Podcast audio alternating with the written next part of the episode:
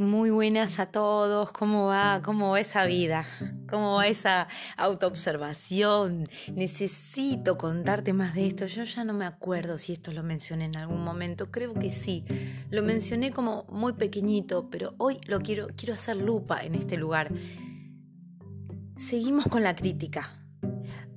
Y lo voy a ampliar.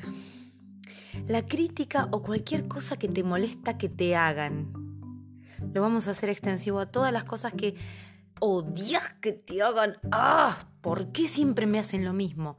Justo eso que odio. No hace mucho tiempo atrás, hará cosa de un mes atrás, me pasó algo terrible.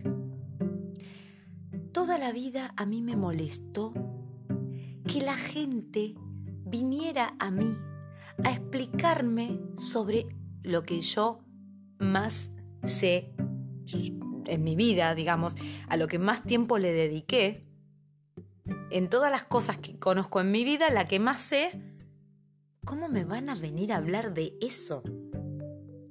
Es algo que aborrecí toda mi vida y no podía entender por qué me hacían eso. ¿Por qué las personas se me cruzaban para explicarme a mí lo que a lo que yo le he dedicado mi vida. Yo decía, pero esta persona no se da cuenta que yo me dedico a esto. ¿Por qué me está diciendo por qué esto, por qué lo de otro, por qué lo de más allá? ¿Y a qué no sabes qué me pasó hace un mes?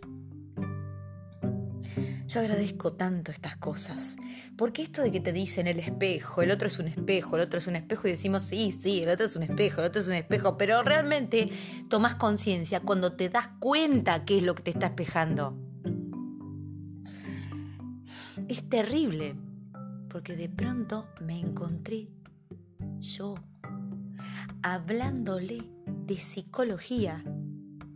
Yo hablándole de psicología a una persona que está a punto de recibirse. Y yo le estaba explicando cómo tenían que ser vistas las cosas desde la mirada de la psicología. En el momento en que yo vi su cara, me vi a mí sintiendo este odio, esta aberración porque alguien me venga a decir las cosas a mí.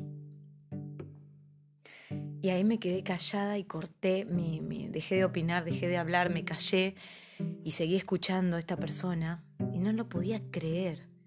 No podía creer que yo estaba haciendo lo mismo y que todas las veces que a mí me vinieron a hablar como si supieran de lo que estaban hablando, todas esas veces el, mensajero me estaba diciendo, esto es lo que vos no ves que estás haciendo.